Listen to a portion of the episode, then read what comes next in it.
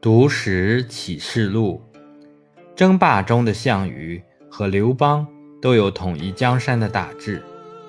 项羽出身高贵，武学天赋异禀，